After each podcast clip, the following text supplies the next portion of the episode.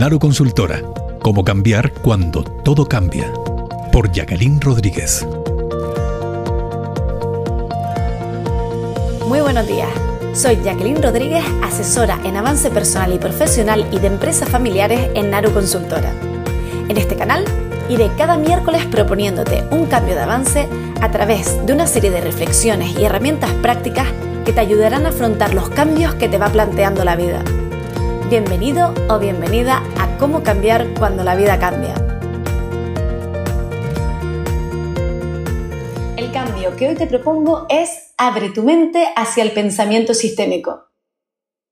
La primera vez que conocí el pensamiento sistémico, te puedo asegurar que sentí un flechazo a primera vista. Fue directo al corazón. Recuerdo cuando terminó eh, el primer día de formación y nos preguntaron a los asistentes qué nos llevábamos. Y mi respuesta fue rotunda, enamoramiento. ¿Sabes cuando alguien te está explicando algo y te puedes pasar horas y horas sin despegar la vista ni la atención?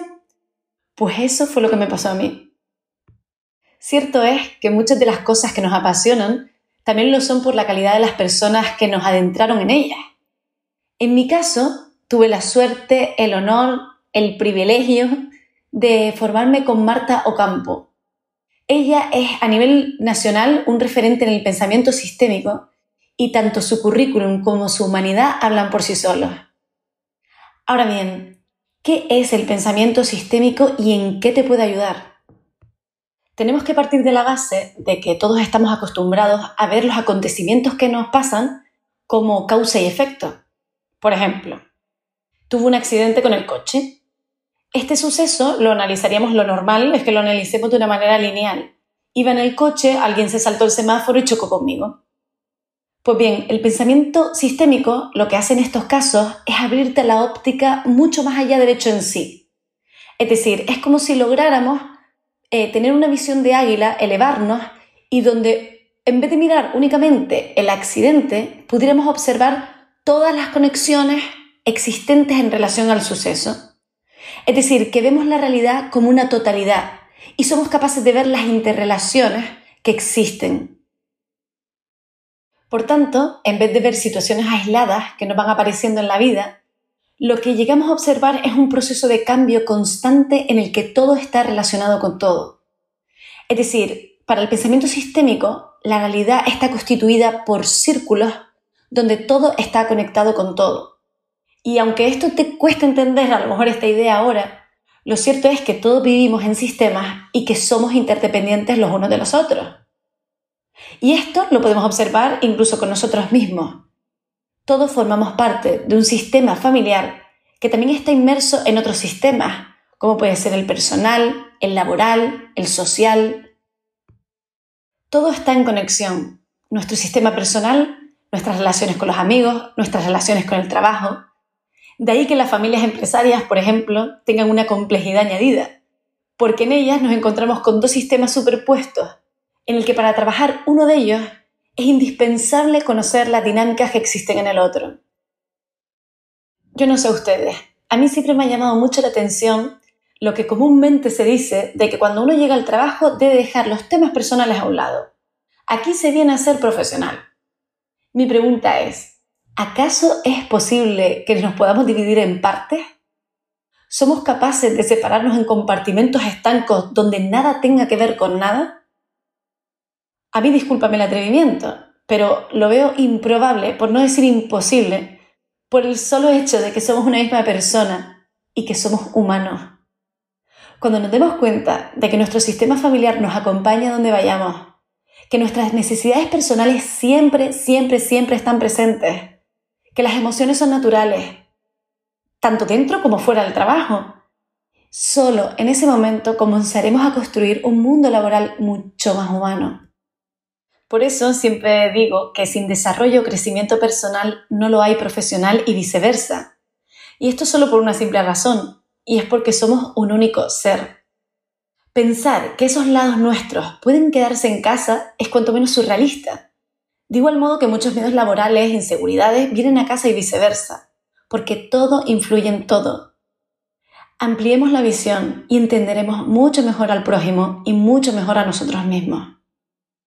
Lo que solemos hacer todos es intentar dividir la realidad para poder entenderla, y es lógico, porque mentalmente no somos capaces de abarcarlo todo. Dentro de cada uno de los sistemas en los que nos movemos, percibimos la realidad condicionada por nuestra posición. ¿Y qué es nuestra posición? Es lo que pensamos, lo que sentimos, nuestros valores y creencias que tenemos inconscientes, por ejemplo. Y este es nuestro punto de partida, porque muchas veces lo desconocemos y de ahí que perdamos el tiempo en intentar influir donde no podemos hacerlo. Y también es muy importante saber dónde estamos poniendo el foco de atención. También es muy importante conocer nuestros patrones, que es aquello que se nos repite una y otra vez y no queremos que se nos vuelva a repetir. Es decir, que damos vueltas sobre lo mismo. Comprendiendo nuestro patrón, podemos aprender a ver las opciones que tenemos a nuestro alrededor y no somos conscientes de que están ahí. Todo esto que a simple vista resulta complejo, pero es esencial si queremos avanzar, si queremos un cambio o si el sistema nos está empujando a él. Por tanto, todos nos comportamos en base a patrones inconscientes que muchas veces no sabemos identificar. Lo que hay que hacer es encontrar aquella información que nos ayude a entender la necesidad que se esconde detrás de ese patrón o de ese hábito que nos impide avanzar. En ese momento, y cuando lo descubres, eres capaz de decidir, cambiar y lograrlo. Es cuando eres libre y te puedes enfocar en lo nuevo, y podrás salir de esa rueda en la que no ves ninguna salida.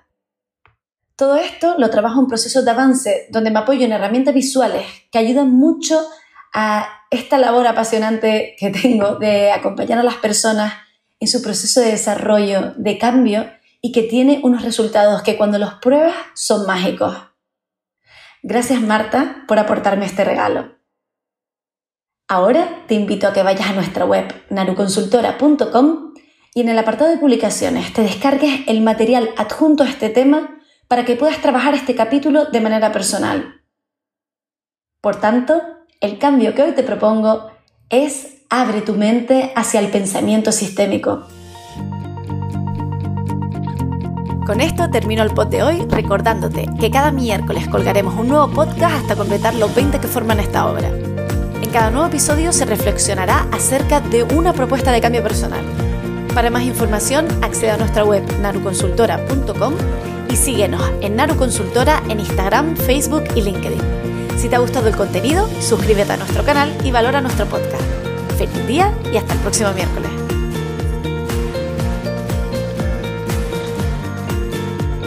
Naru Consultora, avanzando hacia tu mejor versión.